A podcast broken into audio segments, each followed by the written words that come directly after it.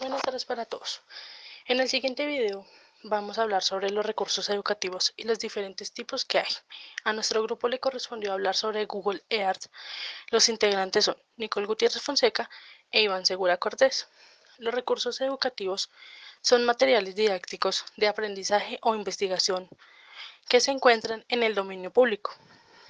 Estos son publicados con licencias de propiedad intelectual los cuales van a facilitar la adaptación y la distribución gratuita.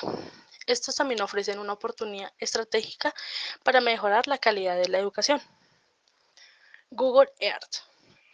Este programa consiste básicamente en mostrar en la pantalla del ordenador al internauta un globo terráqueo de manera virtual, el cual, le, el cual le permitirá visualizar toda la cartografía y fotos de forma satelital permitiéndole así observar no solo la Tierra, sino sus componentes, siendo esto una herramienta importante para llevar a cabo la enseñanza de la geografía.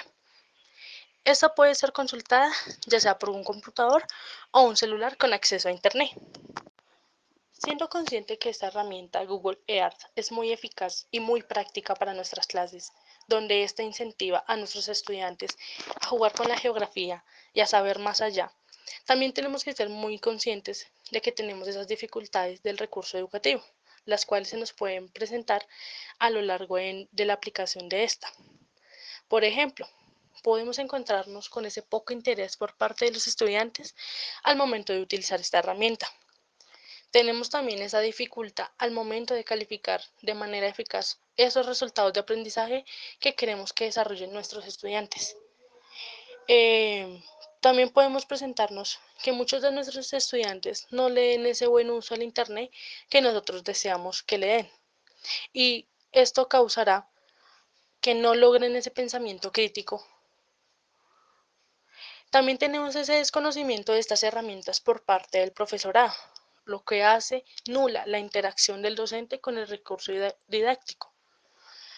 Y también tenemos que tener en cuenta que no se dispone de una cobertura mundial para así sacar buenas imágenes de máxima resolución y de características homogéneas.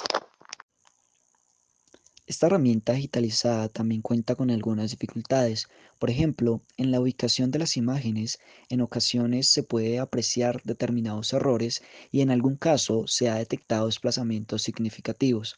De igual manera, también se ha constatado en ciertos casos la manipulación intencionada de la información por motivos de seguridad o simplemente por intereses estratégicos de diversa índole. Otro de los inconvenientes es el grado y los criterios de actualización de las imágenes.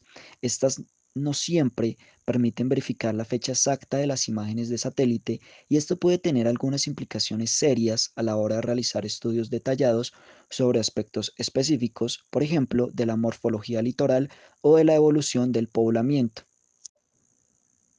De igual forma, esta herramienta digitalizada nos permite una amplia gama de posibilidades para la enseñanza de la geografía en el aula. Esta nos permite observar el planeta Tierra desde tres dimensiones y rotarla de manera libre. De igual forma, podemos encontrar cualquier lugar de la Tierra siguiendo sus coordenadas. También podemos observar y medir la distancia de un punto a otro mediante una recta o trazando una trayectoria. También podemos observar e identificar tipos o formas de relieves en cualquier lugar del mundo, cordilleras, llanuras, valles, volcanes, altiplanos, etc. También nos brinda la oportunidad de diferenciar los elementos de la hidrosfera continental como lagos, lagunas y ríos, y también podemos visualizar carreteras, fronteras y vías férreas. Todo lo anterior permite que esta herramienta digitalizada, como lo es Google Earth, no solamente sea considerada como un recurso didáctico, sino que se formalice dentro del aula de clase como un medio didáctico seguro, eficaz y actualizado para la enseñanza de la geografía.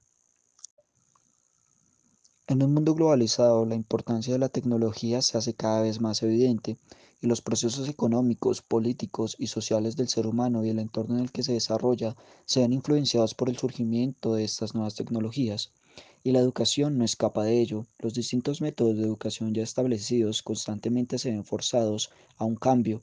Con el surgimiento de nuevas tecnologías se abre la puerta para que dichos métodos del proceso de enseñanza-aprendizaje de las distintas disciplinas regularmente sucumban ante el surgimiento de las nuevas tecnologías de la información y la comunicación.